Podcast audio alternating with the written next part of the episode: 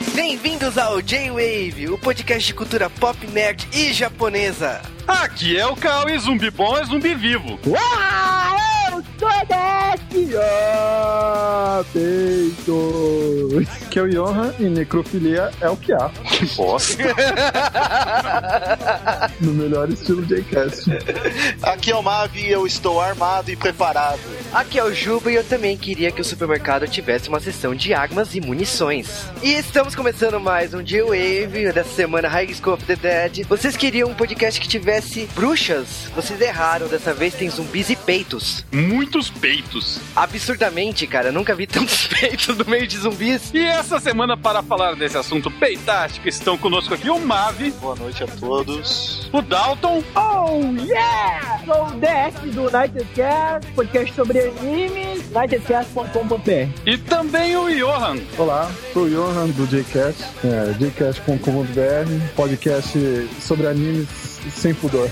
Bom, e é isso aí. E agora é hora de irmos para os Correios. Mortos.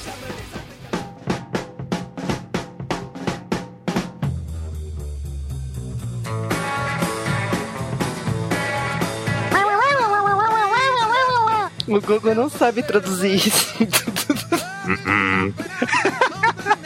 E sejam bem-vindos a mais um Correio do J-Wave. Já leu o Primo It e o, e o Lurt, né? O Correios, vai ser muito bom pra gente. Nossa, todo mundo ia entender tudo.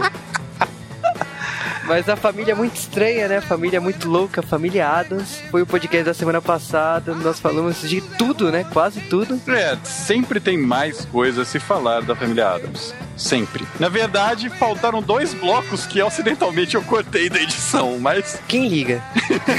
ligaram, mandaram e-mail reclamando. Sim, sim, mas é bom. Essa semana é meu aniversário. E parabéns. Todo mundo puxando com quem será no Twitter. Não. Queremos também agradecer pelos comentários nos podcasts anteriores. A gente pediu aqui no J-Wave, vocês cumpriram. É isso aí, galera. Olha, tem vários podcasts lá do passado do J-Wave que tem uma quantidade absurda de download até hoje. O pessoal não comenta porque é velho. Voltem lá nos podcasts que vocês já ouviram e comentem. Façam isso pra gente, pra gente saber os temas que vocês gostam, o que vocês acharam daquele episódio. Exatamente, temos mais alguns avisos aí. O podcast daqui a pouco tá completando dois anos. Então, se você é DJ, se você manja de música, fica à vontade aí de tentar, de fazer aí uma versão do Turning Japanese pra gente. Se ficar boa, a gente vai tocar aqui no J-Wave. Eu sou doido pra arrumar uma banda, cara, que os caras façam um cover de tênis japonês pra gente. Nossa, cara, ia ficar foda, hein? Você vê que eu tenho banda e nem me propus a fazer isso, né? Ainda entre os avisos aí, você que quer participar do J-Wave, fica à vontade, nos mande um e-mail de voz aí falando por que, que você quer participar do J-Wave. É isso aí. E não se esqueça, vocês precisam de pelo menos um mega de conexão pra não ficar ruim o som. E um headset também. É isso aí. E vamos começar então os abraços dessa semana, começando com um abraço para o Daigo. E um abraço também para a Damile. Que fez o tarararam. Eu demorei pra me tocar disso. Eu li e falei, não é possível que ela fez isso. eu, eu li piche, piche, eu falei, caramba, o que, que é piche, piche? Aí eu me toquei. Eu não sabe falar. Então, um abraço também pro Kedraho, pro Action Nerds. E um abraço também para o Nerdmaster, que veio com uma família estranha, surpresa até tamanhas, são cheios de artimanhas, é a família Adams. Na verdade, seria os Adams, vem aí, com a Eu voz acho- do Kiko, né? Não é do Nelson Machado? Exatamente. um abraço também para o Crew. Pro Estantes. Um abraço também para o Renan Aspira que pediu, pelo amor de Deus, pra gente não fazer um Power Rangers Força Mística. Não, a gente não vai fazer Força Mística. Um abraço para o Drug, que pra variar tinha outro desvio de caráter de não ter assistido os filmes, né? Sim, ele falou que assistiu a série clássica Nick at Night. Eu também assisti com aquela dublagem estranha. E fico feliz aí que você assistiu os filmes, né? Eu achava estranho ele falar que ele lembrava do Raul Júlia nos três filmes, mas tudo bem, a gente perdoa, Drug. E agora também um abraço para o Diego Miyavi Sama, que depois de Beetlejuice e ouvira lá no ano passado, um família Adams estava à altura dos temas. Sim. E aí ele foi falar da Poliana, mas foi aquele velho esquema, né? Mas não é uma gracinha! Mas está errado! Isso destrói a minha garganta. E ele falou que o Reaser Ranger também é um bom tema. Eu tenho certeza que nem sim, sabe sim, que é. sim! Pessoas, mandem e-mails! Queremos o Wizard Rangers! Vão por mim, vocês não precisam saber o que é, só manda um e-mail. Vai me ferrar nessa brincadeira, mas tudo bem. Procure no Google, vocês vão achar. Saco. Agora vamos lá. Abraço para a Larissa. Que ela ficou com vontade de ver de novo, mas tem medo de quebrar a regra dos 15 anos. Não tenha medo. Não é igual o Rápido do Menino Dourado, que você não devia ter visto, mas então. Não devia ter visto nem antes dos 15 anos. Um abraço também para a Chelsea, que achava o maior furo de roteiro o Fester ter sumido 25 anos e a Wednesday saber quem era o tio. O Gomes era meio obcecado por ele, então quem sabe? Um abraço também para o Panda. Cara, eu tive um colega de faculdade cujo apelido era Panda. Ele era um japonês cabeçudo. Ele usava plaquinhas também? Não, o nome dele era Takashi, que se curso, sabe? A gente chama ele de Panda. Um abraço também para o Titanaski, E também para o Rainver, que falava que a Mortícia era altamente pegável. para o Chris Lovas, que teve uma namoradinha que parecia com a Wednesday. Então era textuda. Foi mal a brincadeira. Um abraço também para o Zack Malvado, Para Tatiana Haruhi Mendes. que gostou da nossa homenagem ao Steve Jobs. Valeu. Uh, Supernatural, não sei se rola esse mês. É, tá tenso. O pessoal tá sugerindo coisas legais. A feiticeira, porra, tema muito bacana. O Juba já fez uma lista dos próximos três Halloweens, para vocês terem uma ideia. Sim, vai ser nosso especial, igual Simpsons. Todo ano vai ter. Um abraço também para o Arthur Antunes. Também para o César e para o Morcego com Chocolate. Eu lembrei do Ozzy agora, cara. Nossa, eu vi esse nick eu falei, sério mesmo que o cara se chama morcego com chocolate? E ele conhece Poliana. Aliás, falando em Poliana e já indo direto para os e-mails, acho que a maior parte dos e-mails foi gente respondendo ao chamado. Sim, eu conheço Poliana. Aposto que essa galera é tudo maior de 30. Começando pelo Gustavo Micael Gomes Martins, vulgo Gustavo Mu Martins. Exatamente, ele falou da Poliana. Pra quem não conhece, né? Poliana é a história de uma garotinha que ela tem uma filosofia de vida que é chamada do jogo do contente, né? O jogo do feliz. Ela sempre tenta encontrar alguma coisa na vida dela que faça ela ficar feliz, mesmo quando está uma merda e no livro inteiro a vida dela está uma merda. Ela perde os pais, depois ela, ela fica paraplégica. Cara, acontece um monte de problemas com ela e todo momento ela está sempre feliz. Então, é, eu acho que o livro é meio assustador em algumas partes. Sim, além disso, ele explicou, né, porque a Mortícia anda daquele jeito, que é por causa dos filmes de vampiro da década de 60, e falou que quem viu Plan 9 from Outer Space vai entender o que ele tá falando. Ele sugeriu também Cara no Kyokai. Cara, a gente já recebeu vários pedidos do, do anime Cara, desculpa o trocadilho. que bosta, Juba. O Maquezan também nos mandou um e-mail, e nesse caso ele falou um- uma coisa que explodiu minha cabeça, que o ator que fazia o Fester, né, na série dos anos 50, ele era o garoto do filme do Chaplin, né? Realmente, explodiu minha cabeça. Cara, eu sabia disso. Eu não. E passou. Ah, cara, os atores originais da família Adams, eles são cheíssimos de curiosidades entre eles. Aliás, se eu fosse começar a falar todas elas, daria um podcast só sobre cada um desses atores originais. E o Gomes Adams, original, vai viver mais do que qualquer outro Gomes que veio depois dele, cara. Ele é imortal. Exatamente. Também recebemos um e-mail do Daniel Chagas Arjona, que é o Daniel Senpai. Ele é órfão. piada horrível! Ah, que... eu queria ter feito essa piada antes. Essas pessoas que não sabem japonês, eu vou te Tu dá um ódio, né, cara? Quando É. você escuta essa piadinha, ah, vai tomar no teu. Ele falou que ouviu mais de 40 podcasts até tomar vergonha na cara e nos mandaram um e-mail. Ele falou que tira o chapéu por fazer um especial Dia das Bruxas, um especial mês das bruxas. Mas você usa chapéu mesmo, Daniel? Ah, ah, Eu tenho várias tias, a minha avó que fala, não, você tira o chapéu pra isso aí, mas. Enfim, né?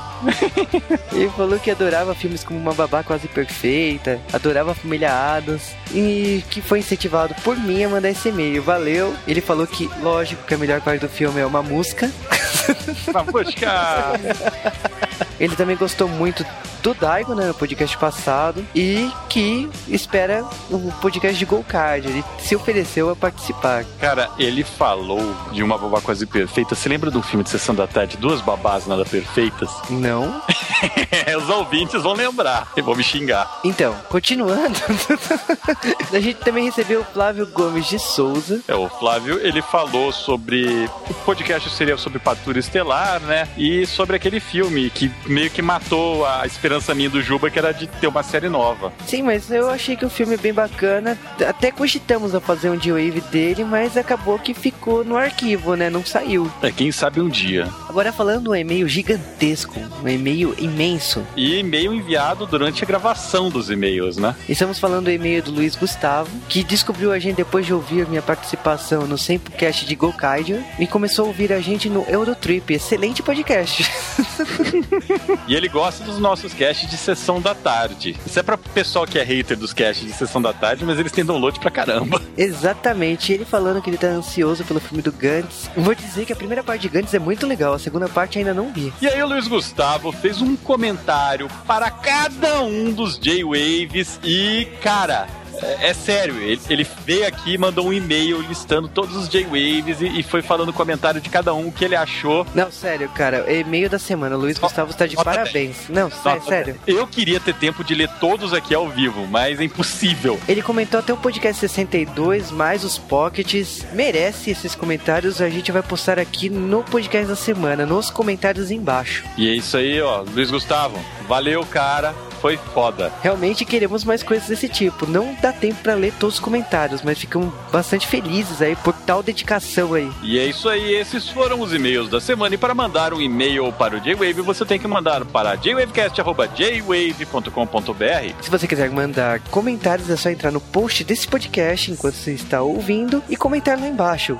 É um grande chat na semana, então, portanto, comente o que você achou. Se tiver alguma curiosidade que não foi dita, escreve lá. E durante a semana a gente responde, os ouvintes do J-Wavecast responde, tá lá. É isso aí, ó. Então, entrem lá em www.jwave.com.br para ver nosso site, ou vão direto para o post, né? jwca.st barra 69. Vale aqui citar que esse é o J-Wave 69, o pessoal tava querendo saber o que que era o 69, o que que era o 69, tá aí, algo digno de ouvir. E para as apostas, não era a lenda do demônio. Ha! Não era Emanuele.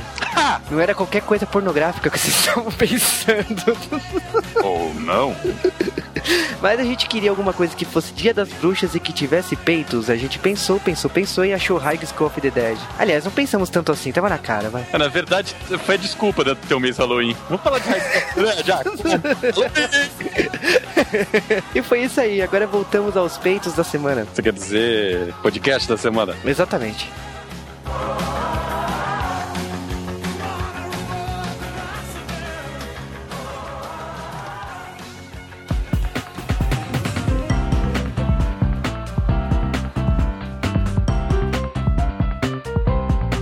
E antes de falarmos de High School of the Dead, precisamos falar quem são os culpados por este delito, ou os mangakas. Sim, estamos falando de Daisuke Sato e Choji Sato. É, o sobrenome é igual porque eles são irmãos. Ah! Enfim, Gakuen Mokuro Shiroko, High School of the Dead, ou O Apocalipse na Escola, como é também pode ser traduzido, é um mangá feito por dois irmãos, Daisuke Sato, que nasceu no dia 6 de abril de 1964. Ele é designer de games games, escritor e roteirista de mangás. Ele fez um monte de jogo que a gente não conhece, como Red Sun Black Cross, É ótimo falar isso, não é um monte de coisa que eu não sei. Mas... Mas é verdade, enfim. De séries que ele escreveu, ele também é conhecido pela série Red Sun Black Cross e a série Nobunaga, mas ele ficou conhecido mundialmente pelo mangá de High School of the Dead. Ele já dividiu algumas outras obras, como Niji Beikinsen, com o autor Yoshimi Kobayashi. E vamos dizer assim, que em termos de carreira, o, School of the Dead é o que teve uma projeção internacional, assim, maior. Agora, falando do Chuji Sato, tipo, primeiro que a gente não sabe a idade dele, porque não é revelado quando ele nasceu e aonde ele nasceu. Ele deve ser menor. A gente só sabe que ele é o irmão mais novo, do Daisuke Sato. E desenhista de hentai. E de não hentai. Ninguém Aí- liga. Depois que você foi pro meio, ninguém liga, cara. E, cara, o Chuji Sato, ele não tem uma boa experiência aí com mangás, não. Tipo, School of the Dead foi o primeiro mangá longo dele. Ele fez bastante artwork de hentai, ele fez bastante doujinshi de hentai. Entre as obras que ele fez, tem Futari Boshi Densetsu, Fire Fire Fire e Triad X. Olha, sinceramente, of the Dead é a obra mais relevante dele. Ele desenha realmente muito bem, mas ele tá acostumado mais com artwork, com arte, não com mangás em si. E ele fala isso no mangá do of the Dead várias vezes. E o Nelson Sato tem o que a ver com eles? Com nada? Ah, porra, Cybercops, cara. não, não tem, Versão brasileira, Sato. não tem nada aqui de Sato Company aqui não. Mas, continuando, falando um pouco do mangá, o mangá foi publicado na Dragon Age, né, pela Kadokawa Shoten, e ele é um do gênero Horror Chonen, foi publicado a partir de 2006. É só você perceber que até o momento temos seis volumes e alguns capítulos do equivalente sétimo volume, e eles conseguiram essa pureza de fazer quase sete volumes em cinco anos, então... Veja a periodicidade desses caras. Os caras aprenderam na escola Masamune Shirou de entregar tudo pra depois de amanhã, né? Sim, cara, mas como é sucesso, né, então? Falando um pouco da Dragon Age, ela é uma antologia que publica Chrono Crusade, Fullmetal Panic, Galaxy Angel, Gothic, Karin, né, que é o novo mangá da Panini aqui no Brasil, o Korewa Zombie Deska, que é uma história nonsense pra caramba, o Sasami, que é spin-off de Tenshimuyo, Slayers Evolution, Slayers Revolution e Tenshimuyo, entre tantas outras obras. E chega de falar coisas relevantes e vamos falar de peitos. É o que viemos aqui falar, né? Ou não.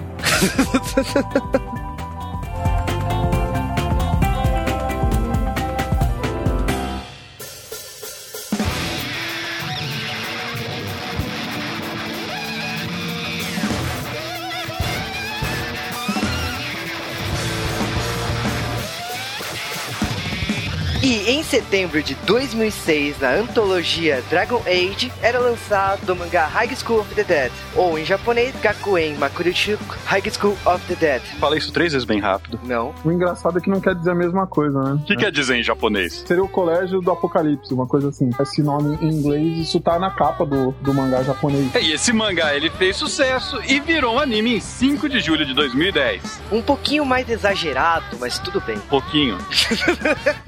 E estamos falando de uma obra que é Chonin, Eti e Horror. Vocês descobriram que era Eti com Mahotsu Kaitai, mas estamos falando de um novo patamar. Onde a putaria nos levou? Ah, cara, pra ter golpe de katana, você faz um arco de 90 graus com as pernas e dá um tiro de 12 você faz os 90 graus de arco de perna também, cara. É uma maravilha. Tem aquele velho ditado que diz, né? Que só tem duas coisas no mundo que incentivam a cultura e o desenvolvimento tecnológico, né? Uma a guerra, outra a pornografia. Eu acho que guerra é falta de pornografia. Como diz o Martin, a falta de sexo move o mundo, então. Verdade, né, cara? Estamos aqui gravando podcast. Triste Falou pra vocês. realidade. ah, que você... declarando guerra a ninguém, né? Mas.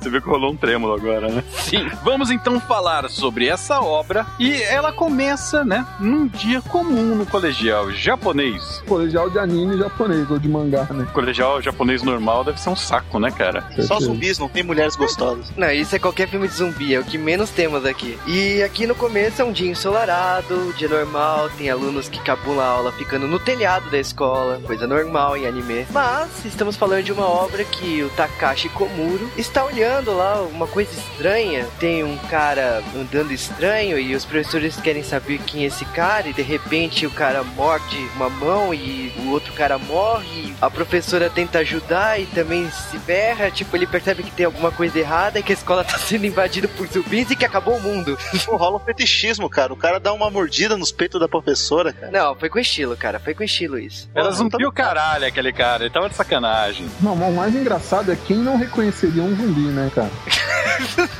É, é quem Não, não esse pro- nerd reconheceria um zumbi. É, peraí, eu tô, hoje em dia todo mundo sabe que é um zumbi, não tem como. O cara olha alguém, sabe, mordendo, o cara todo podre lá, mordendo a pessoa. Ah, pô, o que será, né? Que cara estranho. Não, na hora você mata que é um zumbi, né? Aliás, eu tenho uma dúvida muito importante. Por que, que os zumbis mudam de cor instantaneamente, inclusive as roupas? É mais fácil de você reconhecer, né? O problema é o zumbi virar zumbi, tem que se levantar, olhar pra pessoa e atacar. Se você vê um cara com a roupa ensanguentada, gaguejando. É, se você olhar, se você olhar no mangá e tudo, eles estão sempre vazando pelos olhos, pelas orelhas, assim, sangrando pelos olhos, pelas orelhas, pelos ouvidos, na verdade, né? Então, tipo assim, não é só que ele fica podre na hora, né? Mas também tem outros sinais, né? Tem até algumas outras obras, alguns outros filmes ocidentais, assim, que tem zumbis frescos, assim, né? Que a pessoa vai cumprimentar o zumbi, né? A pessoa chega, é uma pessoa que ela conhece, ela chega perto o suficiente pra ser atacada, né? Como um morto muito louco, né, cara? Que é um zumbi, na verdade.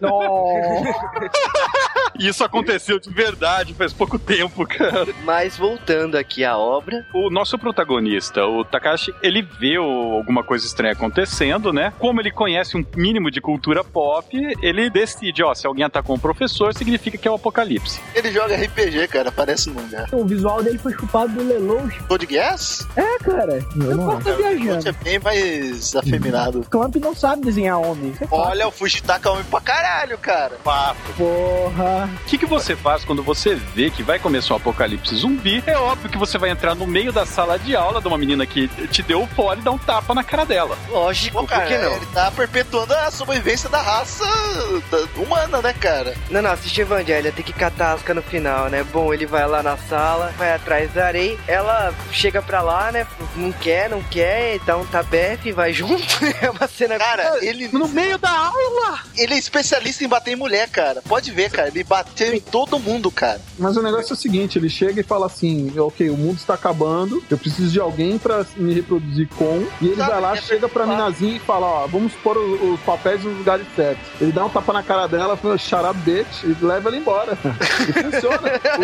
o, o, melhor é que funciona, porque pro resto é. do mangá, aquela menina não desgruda dele, né? Pô, ele nem pudor, né, cara? Mas se ele entrasse na sala, baixasse as classes e falasse, fudeu. É, mas é uma coisa que eu gosto pra caramba, que ele, é uma coisa lógica quando tem uma invasão zumbi, é que você tem que ir pro teto. Tanto no anime quanto no mangá, eles até dão uma explicada, que eles vão tentar descer, mas a invasão começou por baixo. Então é, eles não conseguem descer. É, eles não conseguem porque já tava começando ali por baixo. Então o cara tem a ideia, né, de que o único ponto seguro é lá. E eles não, ele não chega a chamar os zumbis de zumbi mesmo. Ele começa chamando de eles. Que eu acho engraçado, porque eles sabem tudo de zumbis, eles falam e citam o tempo todo que eles já viram isso em filmes, que eles sabem como os zumbis se comportam, mas quando eles se referem aos bichos mesmo, eles se referem a eles, só. É. No Walking Dead, por exemplo, eles têm uma pegada assim mais séria, né? Mais de você pensar sobre a coisa. Então eles ainda eles não conseguem desvincular a imagem de um ser humano. Então eles não, não chamam de mortos-vivos nem nada, porque eles falam, não, esse, isso era uma pessoa e pode, posso ser eu daqui a pouco, né? Então, você vê você... que são os primeiros que vão morrer, né? É, exatamente. É, cara, eu falo zumbi, foda-se a pessoa, cara. é o primeiro passo pra testa. sobrevivência. Tiro na testa, na hora. Cara, tapa na cara da criança, tapa na cara da mulher e. Então saem os três, né? Sai a Arei, sai o namorado dela, o Hisati, que era o melhor amigo do nosso protagonista, ou seja, está sendo corneado. Fura olho do caralho, né? O Hisati, ele é infectado e o Takashi tem que matá-lo. Eu acho que é mentira, o cara tava só gripado, ele matou de vingança, manja. Eu acho que ele deu um empurrão no zumbi pra morder o Hisashi. Não. é, mas você vê que de repente explodiu um apocalipse zumbi na escola, né? É, e ele escolheu um lugar estratégico. Ele sabia que nenhum zumbi ia conseguir passar daquela, daquela escada. Ele chega no telhado e ele percebe que não é só na escola, né? Que eles tentam ligar pra polícia e não conseguem, eles começam a ver uns incêndios por volta da cidade. Na verdade, ele teve uma atitude ali que muita gente poderia ter, de que ele foi pro lugar onde ele achava que era mais, mais confiável, porque a escada estreitava o espaço e tudo, entendeu? Na verdade, não foi uma atitude tão estúpida. Não, foi é, totalmente estúpida. Você está se ilhando. Mas eles não tinham plano de contingência, cara. Tipo, eles viram um corredor cheio de zumbi e eles correram pro lado oposto. Se eles tivessem corrido pra saída, que era o portão do colégio, eles tinham morrido. Eles fizeram, na verdade, o mais correto ali, que era eles, eles foram pra um lugar onde tinha uma fonte de água e que tinha uma boa visibilidade. Que, o que, que eles falam isso, que eles estavam esperando ser resgatados. Foi o Hisashi que, que teve essas ideias todas e ele morreu. Nós temos também outras pessoas, né, que têm alguma noção de, de que vão morrer e começam a fugir de alguma maneira. Uma dessas pessoas é a representante de classe, né, a super gênio, que é a Saia. Ela escolhe alguém também que percebeu que a merda está correndo solta, que é o, o herói do mangá, na verdade, né, o ídolo de multidões. Estamos falando do Kota Hirano, né, que sinceramente é o melhor personagem de todos os tempos. Ele usa as melhores armas também. E é o único personagem que não é triangular, né? É alter ego do autor do mangá do Helsing. Ele é o alter ego de uma, metade dos otakus japoneses. Né? E aí junta-se, né, esse que é um nerd gordo que está fugindo da sala de aula e a Saia, que é representante de classe e ela viu que vai acontecer merda e quer fugir. E escolhe ele por algum algum motivo obscuro. Ele é gordo, ele é grande, se atacar e dá tempo de fugir, né? Deve ter sido Exato, muita carne, cara. Diferente de todo mundo, né, que tá querendo ir pra sala dos professores pra pedir ajuda, que é uma ideia de bosta, porque os professores viraram zumbis e estão matando alunos. O que eles resolvem fazer, na verdade, ela, é ir pro almoxarifado, né?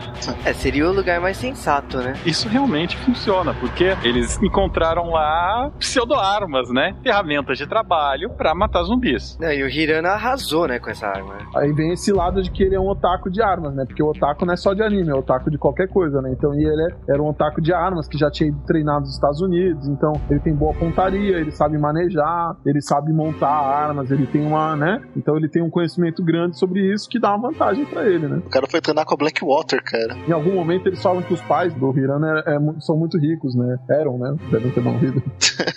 Até zoam que, que parece personagem de mangá ele, né? É a família perfeita, cara. Ah, mas se fosse outra época, seu pai seria um navegante. Não, meu avô é um navegante. Temos a Saeko, né, que é a personagem mais insana, vamos dizer assim. É Psycho, né? É, estamos falando de uma samurai, praticamente. Cara, é E- cotas, é cotas, vai. Não, que cotas, cara? Não, que cotas, cara? Eu achei, eu falei assim, olha, eu nunca tinha visto zumbi sendo derrubado com espada. E é foda, é foda. Seria a primeira retratação em anime e mangá de zumbis? Não? Não, zumbis já apareceram antes, mas esse clichê de zumbis é a primeira vez que a gente vê algo tão pipoca assim no mangá. Hein? Você pode é, né, ter cara, o autor ele foi muito malandro, cara. Porque olha só, você pega a maior tendência de venda, que é colegiais seminuas, e coloca um outro tema em evidência que são os zumbis americanos, cara. Ele Uhum. uniu os dois, sabe? Não precisou escrever quase um roteiro e pronto. Ele pegou duas formas. Ele pegou a fórmula do harém e pegou a fórmula dos zumbis. É. E isso é prático. Tipo, nós temos aí a Saeko, depois a gente já é apresentado a enfermeira que, putz, é um fanservice puro desde o primeiro segundo que ela entra em cena, que é a Shizuka. É ali que a mixagem de áudio chega no, no nível alto da coisa, cara. Aquilo em 5.1 é uma beleza. É, a gente tá falando da Shizuka, que é a primeira personagem que eu conheço que peitos tem som. Cara, é uma inovação em termos de mixagem, cara. É, o anime, a obra, né, na verdade, ela apela a dois instintos básicos, né? Que é tipo o, o medo e, e a vontade de fazer sexo, né? Tesão e medo é uma coisa que você sente paralelamente, né? Estourar a camisinha. Nessa fuga da escola, esses três times, eles acabam se encontrando. todos decidem fugir ao mesmo tempo e acabam que todos acabam se encontrando na mesma sala, todo mundo forma um time. E a única pessoa que teria carteira de motorista, porque nessa hora de uma invasão de zumbis, realmente a carteira de motorista faz muita diferença, é a Shizuka. É, eu acho que na verdade o que eles trazem à tona é de quem sabe, quem sabe dirigir, né? No começo da obra, eles ainda ficam fixos na ideia de que a sociedade ainda não se desfez. Então, eles ainda ficam obedecendo regras, esse tipo de coisa. Leva um tempo para que, os- personagens comecem a deixar abandonar as regras, né? Eles acabam arrumando um ônibus escolar pra sair de lá. Eles escolhem um ônibus pra caber todos eles, né? Eles até se encontram com outros alunos no meio do caminho, mas quando você vê um personagem e ele não tem nenhum traço que você vai lembrar, né? Não tem traço de protagonista, você sabe que ele vai morrer em 10 segundos. E isso acontece direto. Toda hora, olha, encontramos alunos novos, morrem. E é, e é nesse momento que vem a necrofilia, né? Porque você vai ver calcinha de, de zumbi o tempo todo. Mas eles conseguem o ônibus e quando eles estão fugindo, um último grupo de estudantes, chefiados por um professor Shido, eles estão fugindo e pedem pra esperá-los. E o Takashi fala: "Não, vamos esperá-lo". Enquanto a Rei, né, que até então ela estava meio que traumatizada, ela ameaça, falou: "Não vamos esperar esse cara, vocês vão se arrepender de esperar ele" e ninguém entende por quê, né? É, ninguém entende porquê, mas quando ele entra no ônibus, vai tomar banho, né? Ele já cria o caos, né? Ele entra, eu sou o líder, fazer uma votação, quem não vota em mim se fudeu. É, na verdade, ele se aproveita da situação, né?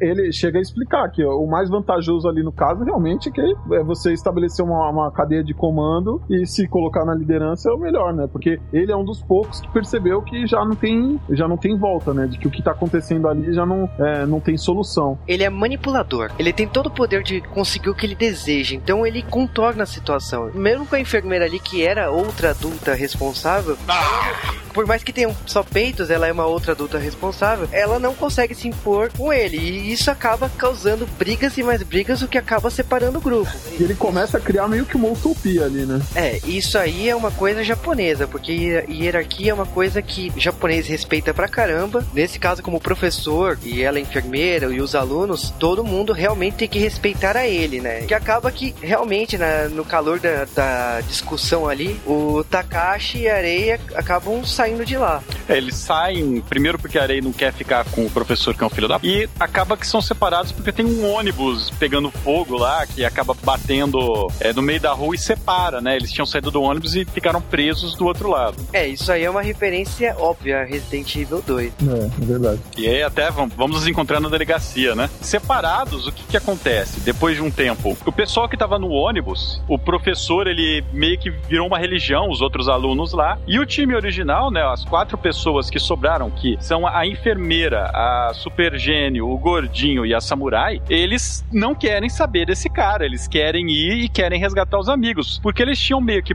planejado que eles iam pegar o ônibus e passar na casa de todo mundo, né, pra resgatar a família, pra ver se estava todo mundo bem, né, porque até então não tinha essa ideia da dimensão do problema. E o professor Shido, ele manda um foda-se e acaba de novo dividindo o grupo. Convenhamos, o Shido, ele já sabe que o mundo acabou e tal, e o que ele fala? Acabou essa coisa, vamos rolar orgias malucas aqui dentro desse ônibus. Isso é verdade, concordo com ele. Ele, é a única É, pessoa sã lá. Por cara que não, sábio, né? cara. Cara sábio, cara. Não, tudo bem, beleza. Mas só, só que as alunas que ficaram lá não, não, não, não- é, pedem feio para as que forem embora, né?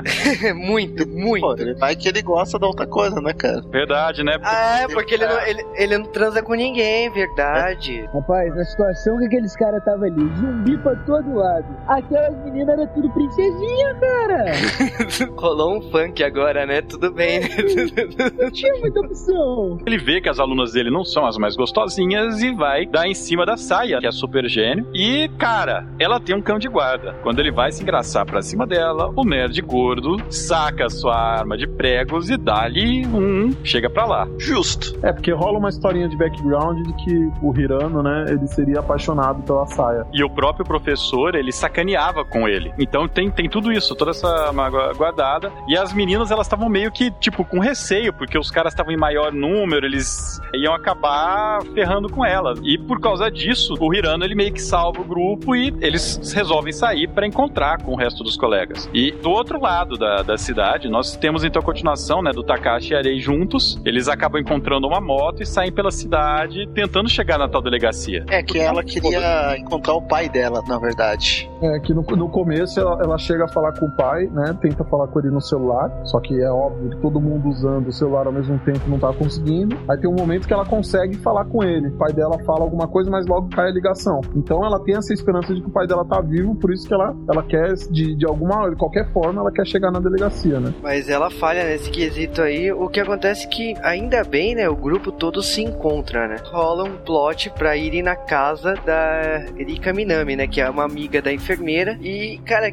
essa amiga é uma agente, né? Porque o estoque de armas que tem nessa casa. É, mas eles chegam a explicar, né? Então ela era uma sniper, ela era uma, mili- uma militar de verdade. A Shizuka acaba levando todo mundo lá pra casa dela. O que é ótimo, né? Porque tendo uma casa cheia de armas, perfeito pro estoque de armas serem utilizados a partir de agora. Quando aparece essa gente, que ela tá trabalhando como se fosse uma mercenária, né? Pra conseguir livrar as pistas dos zumbis e permitir que a galera que é rica consiga fugir nos aviões, né? E aí o que acontece é que aparece ela tirando um zumbi lá que é, que é exatamente um ator coreano. Quando saiu o anime, isso causou uma confusão que os coreanos começaram a reclamar, falar que isso era, né, uma discriminação e tudo.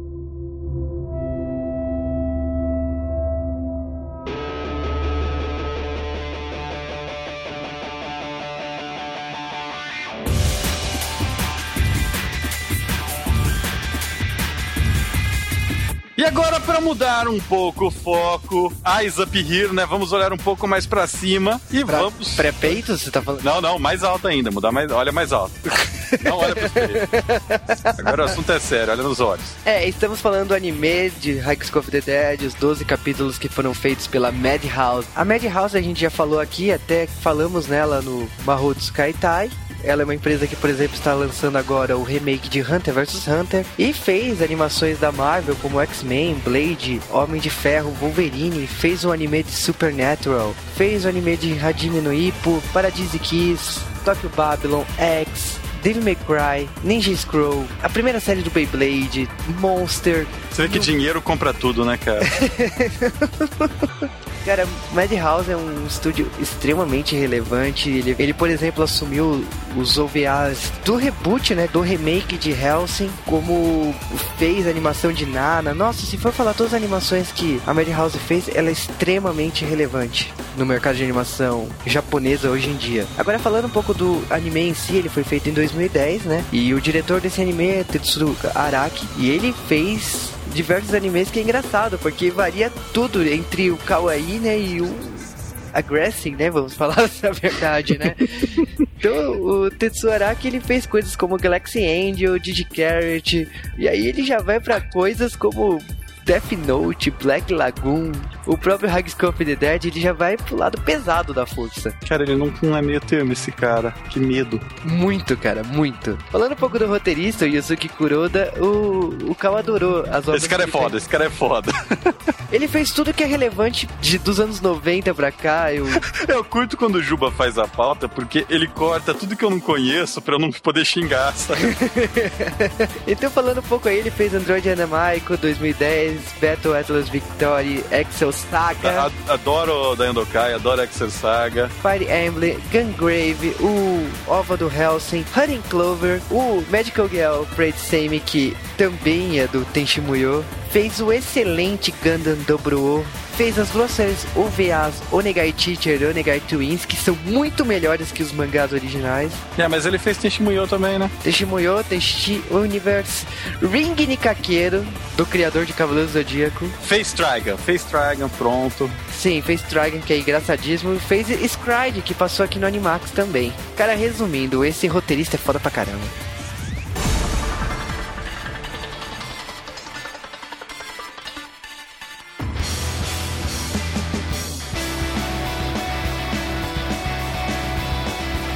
Mas agora acho que a gente chegou no ápice, né? Porque o, o, mangá vai chegar num ponto, né? O anime vai chegar num ponto que, foda-se, vamos pro fanservice. Oh yeah!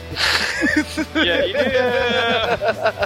Que cena de banho absurda, cara. ok, o anime é fanservice total. Então você Porra, começa cara, a ter um... A menina lá com aquele aventalzinho, cara. Pô, tomando cu, né, cara? Não, convenhamos, elas estão todas sujas, elas chegam lá na casa da, da Arika e falam assim, ó, temos que trocar de roupa, não tem roupa, né? Essa não me serve, não sei o que. A outra já me põe um avental. Só o avental. Não, pera lá, Juba. Nesse mangá, no, no mangá e no anime tem uma coisa espetacular. É a. O banho, o banho. Bota roupa. Não, bota roupa. Do nada eles viram assim a cara, vira das minas tocadas, sabe?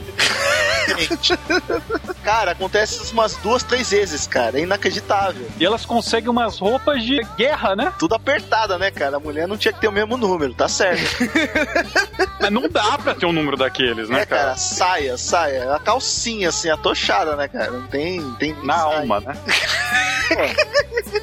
É um capítulo que eu nunca vi tantas cenas de peitos gratuitos de alunas apertando o peito da enfermeira. É uma coisa assim que não tem lógica nenhuma. Elas conseguem ficar alcoolizadas depois do banho. Não sei se é durante o banho. Todas as garotas querem catar lá o protagonista. É um capítulo que não acrescenta nada. Sobra até pro Hirano, cara. Cara, cara vocês falaram. Um né? Isso é foda, cara. Vejo, vejo o sonho se realizando. O cara tá com uma arma e dá uma sensação de poder e vem mulheres bêbadas pra cima dele, cara. Eu acho, na verdade, que é o seguinte. É cara. aí, caralho, todo mundo quer dar pra merda do Takashi. Era o que eu ia falar. Eu queria ter falado no início, quando você falou que o bagulho era de eti, não sei mais o que. Eu falei, porra, esqueceu de falar, hein? Mais de três mulheres querendo dar pro mesmo cara. É, a partir de aqui é oficial, temos um harém. Eu não sei se exatamente seria um harém, né? Porque. Não, tem, tem enfermeira tá não, querendo dar Tá, mas Pô, aí o protagonista. Pra ele. o protagonista, na verdade, ele tem dois interesses românticos só. As outras, depois, elas começam. Elas é. se separam, assim. Né? Ele quer Naru e a. Pronto. Um é exato. interesse romântico e outro é uma tara. É, por aí. A- a- na verdade, a- na verdade A ele, tem, Saeta é a tara e a Rei é o interesse romântico. ele é apaixonadinho pela, pela Arei, né? Saeko, ela é que gosta do personagem principal. Então, na verdade, você tem esse um triângulo amoroso, né? A saia Não, também. cara, mas a, a, a- até a Rei. Mas aí a saia depois ela começa a cair pra cima do, do Hirano. Tanto que ela fica É, com ciúmes do Hirano. e- Mas ela tem ciúme de todo mundo. Caraca, a gente tá discutindo É. um relacionamento nisso, cara. Pô, mas a gente parte do Foda-se, tem um correndo. Cagou, vai ser o final disso aí, cara. Vai ser uma orgia em todos eles, cara. Acabou, velho. Não vai ter. Porra, tem, tem Não em, em todos, não em todos, porque nesse momento eles resgatam uma mirim. É, se a gente manter a decência, né, e as leis, eles. Ah, mudou, mudou o nível do podcast agora, tem crianças. Eles acabam Ah, resgatando uma garotinha, que é a Alice, que é o nome comum no Japão. Eu não sei por que isso deixaria o, o podcast mais decente. Eu acho que é. É. nessa hora que o podcast fica mais indecente, né? que aí começa a pedofilia. É, a Loli vem Começa. Pra isso, né? Isso é verdade, começa, um- cara. A Loli vem pra isso, né? Porque você tem fanservice dela também. Você mostra a calcinha dela também. Você tem Ela cai em várias cima ali. Bota, cara. Junto, junto com ela vem também o personagem mais dramático da série, né? O cachorro. Um emblema de drama, cara. Cara, mas falando um pouco dela, tipo, o pai dela tenta salvar ela lá, ele é- acaba batendo uma porta lá falando que vai estourar a porta, o cara que tava dentro da lá da casa acaba matando ele sem querer, ah, sem querer, sei. Sem querer, Ele fica. Ele anunciou, falou: você está invadindo a minha propriedade. E deu um tiro no cara. Isso nos Estados Unidos é legal, até hoje em dia. Isso no Brasil da cadeia. Isso Só nos no- Estados Unidos que existe isso, tá? Vale lembrar aqui que mesmo com todo esse exagero de armas, o Japão não pode usar esse tipo de equipamento. Então é só facas, arma branca. Eles veem que a garotinha lá tá ferrada, resolvem resgatá-la, né? Que é uma. Resolvem não, né? Resolve. O faz- Hirano liga o foda-se, cara. Ele, ele fala. o pô, Hirano, não, o Hirano ele chegou a não podemos fazer barulho, os zumbis estão vindo aqui, porque a Sai ela tinha descoberto que esses zumbis eles não enxergam, mas eles detectam barulho, né? Então eles tentam ficar em silêncio, ô caralho, pra não ser detectados. É, e eles não são muito bons nisso. E o Hirano falando, não, a gente tem que ficar quieto, senão os zumbis vão chegar na gente, a gente tem que ficar ilhado aqui, tem que esperar resolver, não sei o que. Pau! Ele dá um tiro porque ele viu uma menininha lá com o zumbi chegando perto. E já faz uma cara de fodão, né? A porra de uma garotinha, porra. Não, é maneiro da parte dele. O Takashi ele também fala: Ah, é uma garotinha, né? Beleza, vamos lá. Eu também queria salvar ela, saca? Eles não teriam conseguido se não fosse pelo Zack, que é o cachorrinho, que não faz porra nenhuma. E eles, pra resgatá-los, né, ele acaba ficando ilhado com os zumbis lá. O resto do time tem que abandonar a casa que eles estavam. Por sorte, tinha merda do. do... Puta cara. Cara, é um Rambi com uma metralhadora em cima. Como que isso entra no Japão? Eles conseguem então resgatar Takashi e a Alice, né, a garotinha que mijou nele, e conseguem fugir, né? Eles acabam se jogando na, na água pra atravessar o rio, né? É, esse Jeep é foda pra caramba porque ele, ele também funciona na água, né? Então. O escapamento dele é no teto, então ele, ele é feito pra fazer travessia mesmo, é um anfíbio, isso mesmo. E eles conseguem fugir, né? Eles chegam do outro lado do, do rio. A ideia deles é que, como ninguém conseguia atravessar as pontes, porque elas estavam barradas, os policiais estavam impedindo as pessoas de atravessar pra evitar que, que se propagasse a porcaria da infecção. Só que tem sempre aquela noção, né? Sempre alguém é mordido por zumbi numa multidão e passa pro outro lado e pode todo mundo, né? O negócio é o seguinte: eles vão lá pro outro lado, só que tá deserto, né? Não conseguem encontrar ninguém. Vão vasculhando por tudo até que eles chegam num beco sem saída. Eles se fodem, né? Eles, o carro deles acaba dando problema porque eles batem, né? Atropelam, né? Todos os zumbis que eles vêm na frente, né? Boliche, né, nessa cena. Foi foda. É, aí é muita tripa, muito sangue dentro do motor do carro, aí não dá certo, né? Com as rodas deslizando na gordura humana, fudeu, né? Por algum motivo idiota, o Takashi e a Areia eles estavam brincando de, de surf em cima do carro. Tinha espaço dentro do carro, eu acho, tá ligado? Colo! E aí, o que acontece é que a areia ela acaba caindo e um mor- mortal carpado triplo que deu errado, né? Ela bate as costas umas 10 vezes lá em câmera lenta, manja. Se fosse de frente não ia dar problema nenhum, ia amortecer. Ela fica lá caída e o Takashi vai tentar salvá-la. E todo mundo já vê que deu merda e vai saindo do carro pra salvá-la. E o filho da puta ele até usa ela como apoio, né, Pra atirar depois com a arma. Estamos chegando Cara. na cena, cara. Estamos chegando dela lá. apertando com. Nossa, espetacular, cara. Chegando. E aí, como todo mundo já sai do carro e tá preparado pro tiroteio, né? Todo mundo, ah, fudeu, né? Vamos, vamos atirar até a morte. Detalhe que atrás deles tem uma cerquinha que é só eles andarem pelo meio que eles passam, né? Mas foda-se. Eles resolvem então lutar até a morte. E aí vem um momento mais que porra é essa? Ah, bullet E- time. O nosso, nosso querido amigo Takashi apoia a arma no- nos peitos da areia. Ele vai atirando e vai amortecendo os tiros, uma cena que bosta. Não, mas, por- cara, por que que ele outro fez lado isso? da cena, porque ele, ele sabia que ia morrer, cara. Ele falou, vou fazer isso uma vez na vida. E aí, do outro lado dessa cena, a nossa garota samurai, a Saeko, ela me saca a sua espada de madeira e resolve matar os zumbis. E toda hora que os tiros vão passando, né, ela está no meio do tiroteio, que é uma responsabilidade se atirar com ela no meio do tiroteio, mas não tem problema, porque ela desvia de balas.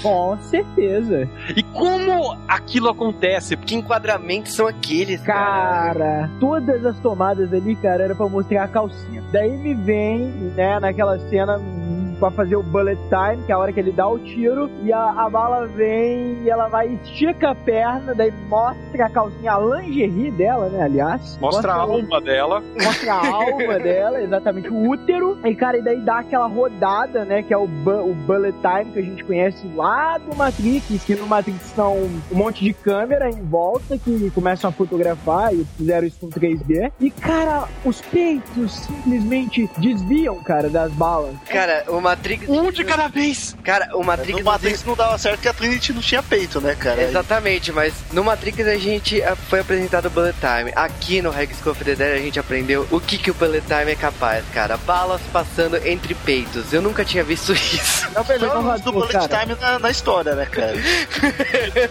Pra isso que ela não Justificaram a tecnologia. O- Os autores do Matrix, cara, falaram, nossa, realizar nosso sonho. Ou não, né, cara? Porra, mas não vinha nada de original desde Matrix nos anos 90 usando essa técnica. E aí alguém me vem com um anime e mostra essa técnica com um olhar diferente, né?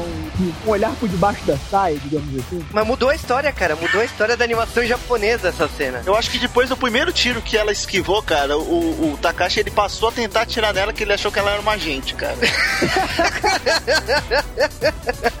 ela segue se esquivando, porra.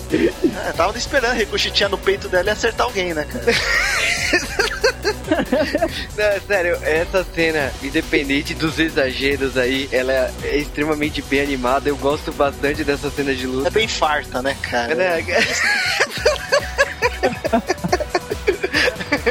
Ah, mas é nesse momento, né? Por causa disso daí, o, o, o Takashi ele olha, né? Ele já usou um par pra apoiar a arma, ele fica interessado no outro, né? Então ele sai correndo e vai ajudar a Saeko pra ganhar tempo para as outras pessoas morrerem sossegadas comidas por zumbis. Acontece que os outros são resgatados enquanto eles estão ganhando tempo. E é, é até legal o pessoal meio que se sacrificando pra ganhar tempo, né? Eles vão batendo as armas, vão fazendo barulho pra atrair os zumbis, que na teoria só seguiam por som. É, que E- na verdade é uma coisa meio o último samurai. Só não citaria o último samurai, que é um péssimo filme. Fato. Tem um ponto importante nessa narrativa agora, que é o que o mangá se diverge do anime aí no, em questão de, de plot, né? É, na verdade não é, não é uma divergência ali, porque acontece até praticamente a mesma coisa. É que Não, acontece vê que uma, acontece fora de ordem. é, uma des- desassociação, né? Você vai ter uma fragmentação ali de, alguma, de algumas cenas, de algumas sequências, e que eles mudam isso no, no anime, e que, sei lá, na minha opinião, não fica muito bom, né? É, ficou meio sem pé nem cabeça. Mas que vem a cena que ficou mais famosa do que essa,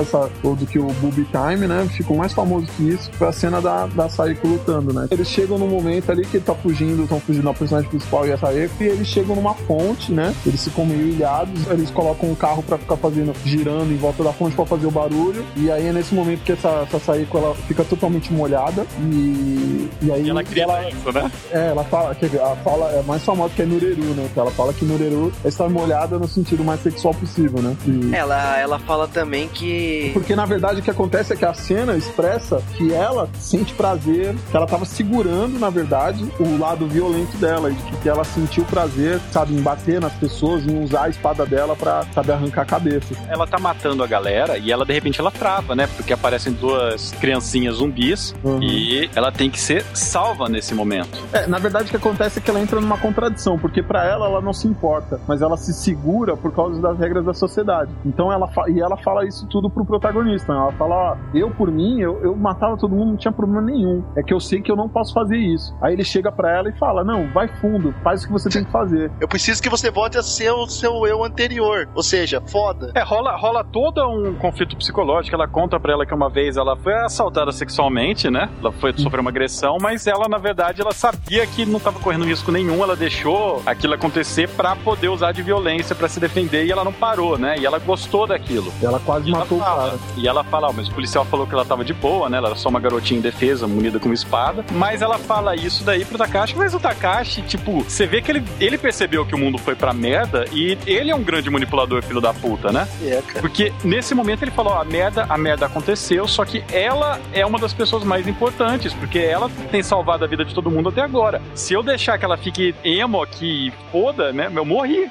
Então ele, a- Ela é parte gostosa, cara. Aí, ó. ele vai lá, tá ligado? Ele vai lá e fala, ó, eu, tipo, eu gosto do teu lado psycho, tá ligado? E, teoricamente, pode ter rolado ou não alguma coisa lá naquela cena. É, mas aí é a questão do líder, cara. Ele pode ser hipócrita ou não, mas ele tem que saber controlar a situação e controlar o grupo. No momento que ele tem uma pessoa que é útil pra equipe, que ele que precisa ir em frente, ele fez o papel correto. Se ele, se ele mentiu ou não, ele, o procedimento foi correto. É, foi uma líder. questão de sobrevivência dele, cara. Porque ele sabia que ele não Mas ia era- sair dali sozinho. Cara, porque ela matou todo mundo e eles conseguem fugir dali depois. E até se reencontrar com os outros personagens.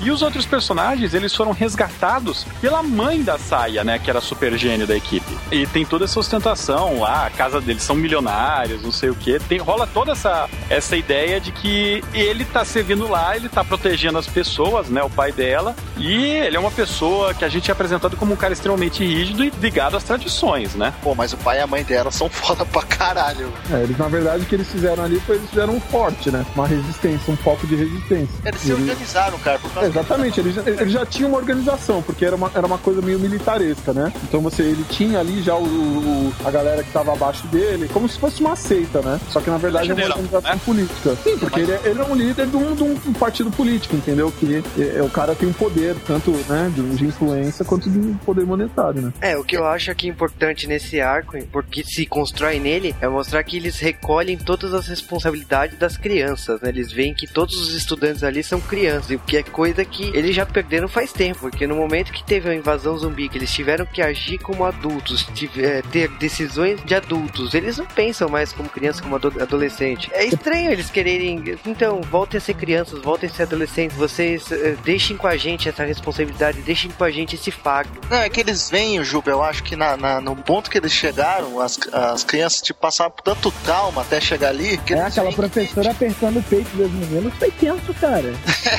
Foi muita trauma, cara. que colocar como adultos, entendeu? Eles começam a se impor pra tentar trazer um pouco de dignidade pros alunos ali, entendeu? Tipo, pô, essas são apenas crianças, elas estão portando armas, cara. Eles até falam isso, tá ligado? É estranho você ver isso. E eles tentam trazer elas um pouco pra realidade, né, cara? E Isso é maneiro até. Oh, eles tinham antes, né? É impossível voltar com isso, mas eles tentam trazer isso. Eu acho engraçado que mesmo com montando mil planos aí, que os pais da saia estão com um plano de fugir dali daqui dois dias, né? Ele tem um, eles têm uma missão que eles não explicam muito bem, que eles querem sair de lá pra algum outro ponto. Enquanto o Takashi não, o Takashi reluta. Ele fala assim: eu vou atrás dos meus pais, eu ainda tenho que ir atrás do- dos pais do resto da equipe aqui. Não, não dá. Eu vou e volto buscar os pais e vai todo mundo junto. É, que rola assim mais ou menos um. Se regrupar numa es- na escola onde a mãe do Takashi tava lecionando, né? Que é uma escola primária, que tava servindo de reduto de refugiados do ataque. Eles descobriram isso na delegacia até. Só que o, o pessoal lá da mãe da Saia, eles têm essa informação e eles estão tentando re- restabelecer, por exemplo, é,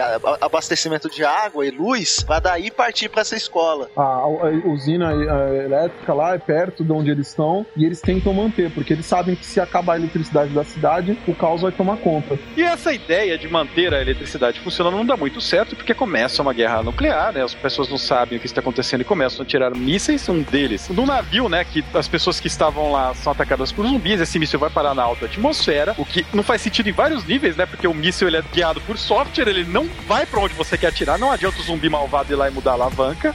e o EMP também não funciona dessa maneira, mas tudo bem. O cara tava usando Windows, Cal. Aí acontece. Verdade. É, Pegou vírus, né? Vírus zumbi. Pegou vírus. Acontece que essa explosão na alta atmosfera faz um EMP, vários aparelhos eletrônicos e coisas elétricas deixam de funcionar, ou seja, apagão geral até em celular e tudo mais. Ou seja, deu merda. E nessa merda, né, tava o professor Shido que tinha sido expulso desse castelo da resistência zumbi, porque ele era um grande filho da puta e porque acabamos descobrindo que ele era filho do ministro Shido e que ele sacaneou com a Rei, né, a protagonista da série, porque o pai dela estava investigando o ministro. O ministro pediu pro filho, que era professor da escola, agredir o pai de alguma maneira, ou seja, fazendo a filha dele, que era aluna nota A, repetir. Então ela segurou isso a série inteira, né? Ninguém sabe porque que a melhor aluna da classe reprovou. E aí a gente descobre o senhor Feudal do Mal, que é pai da saia, expulsa o professor Shido de lá e dá um com esse EMP o ônibus para de funcionar, né? os freios não funcionam. A injeção eletrônica também não. Meio errado. É, tem vários níveis isso, mas ele acaba indo com o ônibus a mil por hora e bate na barreira que está evitando que os zumbis entrem lá e sobrevive. O que acontece é que fazendo isso, não tem mais barreira, não tem energia elétrica. O que acontece, os zumbis não tem mais medo de tomar choque. Então acontece uma invasão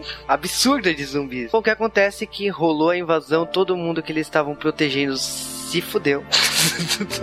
Por sorte, os pais da Saia, eles são, sei lá, cara, são James Bonds, né? E vão segurar lá sozinhos o esquema enquanto as crianças fogem. E, tipo, o pai da Saia, ele meio que aceita que as crianças agora são um grupo, né? Viraram um pack e vão ter que fazer a sua própria escolha nesse momento. E eles acabam deixando na mão deles proteger a, a filha deles. Na verdade, na mão do Hirano, né? O seu nerd gordo escroto, se acontecer alguma coisa com a minha filha, você está fudido. Ele chama, o Hirano chama a mãe da saia de mamãe, cara. Mamãe. Mama. É ótimo, né? Tu quer o quê, cara? Depois o cara fala, não, ele tem um leve romance. É como se ele chamasse a mulher de sogra, lógico que ele quer pegar. a Porra, o pai dela chega e fala: Filho, eu confio a minha filha a você. Porra, Olha aí, cara. Melhor que isso, só se assentar na cara dele, cara. Não demora a acontecer eventualmente. Mas, Pô, segunda temporada. é, o que acontece é que a série meio que acaba com eles fugindo da, da mansão e acaba eles indo procurar o do Takashi e Darei, né, que ainda não, não se sabe deles. O anime termina nesse ponto, não, não se fala mais do que tá acontecendo. É, sabemos que não acabou de verdade, que o mangá tá em publicação e tal, mas só numa segunda temporada. Pena que a publicação não é tão precisa, né? Ele brinca, o autor desse mangá brinca de Hunter vs Hunter, então a gente nunca sabe quando vai sair capítulo novo. E agora, pra continuar essa história, só na segunda parte desse podcast. Agora, quando ela vai sair, a gente não sabe também.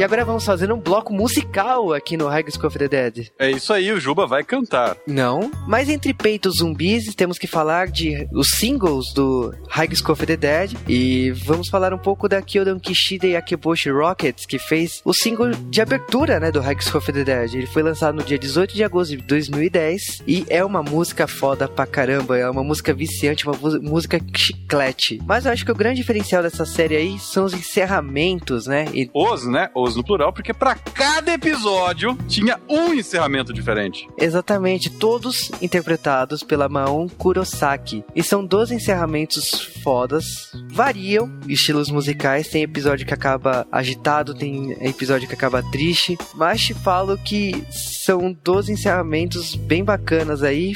Que tentam dar, tão mais ou menos no esquema que tá o episódio, né? Eles seguem o final do episódio, o ritmo do encerramento. Exatamente. E tem, lógico que tem influências. Então, por exemplo, tem uma música que tem uma influência intencional de um tema do filme Extermínio. Por que será, cara? Não tem nada a ver esse filme com High School of the Dead. zumbis, né? Acho que pelos peitos que não é, né? Porque Ah. Extermínio não tem isso. Mas além disso, também saiu um CD com a música de background do anime, são 25 músicas. Eu vou te dizer que, pra um anime que tem 12 episódios, mais um OVA bônus que saiu no Blu-ray e no DVD quando foi lançada a série no Japão, é uma série bem musical, né? É, obviamente, a cantora que fez essas músicas só fez isso de relevante. E agora chega de música e vamos para o som que interessa, que é Boing Boing.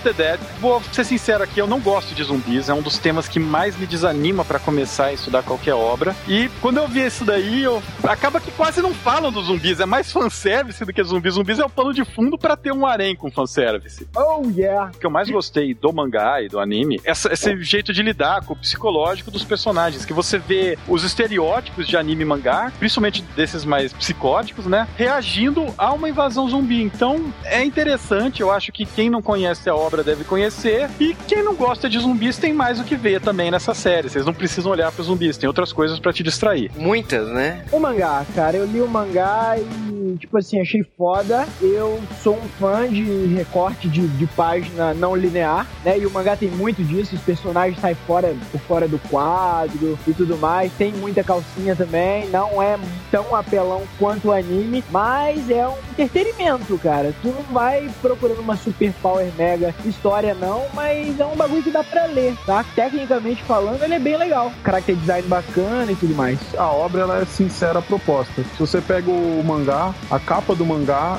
você já vê o que vai acontecer. Então você vai ter ali zumbis e uma menina muito peituda na capa. Então você. É, é, isso, cara. É zumbi e fanservice. Então, o, e, e, tanto o mangá quanto o anime, eles em momento nenhum deixam de fazer isso, né? Você não tem. E ele expõe de, uma, de um jeito que você não tem espaço para indiferença. Tanto que se você for ver a recepção do público, ou as pessoas amam ou as pessoas odeiam. Não tem como você ficar no meio. Resumindo, né? É uma, é uma ação cerebrada, porque a história, é, na verdade, é só um, né? É, é algo para segurar as páginas juntas, mas a execução técnica, tanto do, do, do character design do mangá, quanto da animação, ela é de mais qualidade que de vários outros títulos que a gente vê por aí. O que eleva, né, o, o High School of the Dead a, a, algo além de um anime eti ou então de um mangá hentai, assim, sabe? Ele dá um status a mais exatamente por essa questão técnica, né? Essa questão da execução técnica que é muito boa em, em, em ambos, em ambas as mídias, né? Eu li o mangá primeiro, depois só que eu fui dar uma chance pro anime, né? Toda minha vida eu gostei de filmes de zumbi, literatura de zumbi, e, pô, eu fui dar uma conferida, né, nesse mangá. E, pô, eu achei interessante foi que eles surgiram um pouco daquele estereótipo de história de zumbi tem que ser só sério. Eles levaram um pouco mais pra esse lado fanservice, pra esse lado meio comédia, pra esse lado meio colegiais japoneses. O autor foi malandro, ele uniu duas coisas que dão certo na indústria, tanto de animação quanto cinematográfica, e, pô, me atraiu e até hoje tô na expectativa. É, é uma obra que vale a pena conferir. O anime, para aqueles que não têm tanta paciência de ler ou não têm oportunidade, vale a pena dar uma conferida nos dois sim. Cara, falando de High School of the Dead, eu falo que o mangá é excelente. Eu adoro histórias de zumbis. Eu, ele segue toda a estrutura que os bons filmes de zumbi têm. Ele referencia muitas coisas que eu conheço de filmes de zumbis. Pegar um desenhista que só fez hentai, é lógico que, tipo, tem uma puxada muito forte. O autor também fala isso o tempo todo. Eu me divirto com as cartas, tanto do roteirista como do desenhista do High School of the Dead. Eles são muito sinceros no que eles falam. Então, quando você fala que num mundo de zumbis você realmente não vai abrir mão de peitos e bundas. Claro que não, cara. E o nome do negócio é zoado. Você já pensou o quanto de trocadilho dá pra fazer com o nome de High School of the Dead? High School of the Fanservice, High School of the Peitos. Que aliás, High School é um elemento que quase não tem nessa porcaria, né? É, cara, eu recomendo, por, se você gosta de ET, se você gosta de comércio, se você gosta de zumbis. E pra quem gosta de zumbis e não conhece muito da cultura japonesa, não conhece muito de mangá, é recomendável. Você vai ver muita coisa da cultura japonesa inserida nesse universo zumbis e funciona muito bem. Agora, naquele episódio da praia, eu acho que foi o ápice do fanservice, né? Não, você lembra? Você lembra daquilo lá? Todas as garotas. Aliás, tava todo mundo pegando alguém, né? Eu tenho muito medo da Alice estar tá pegando o Zack. Isso a gente não, não ri por questões legais.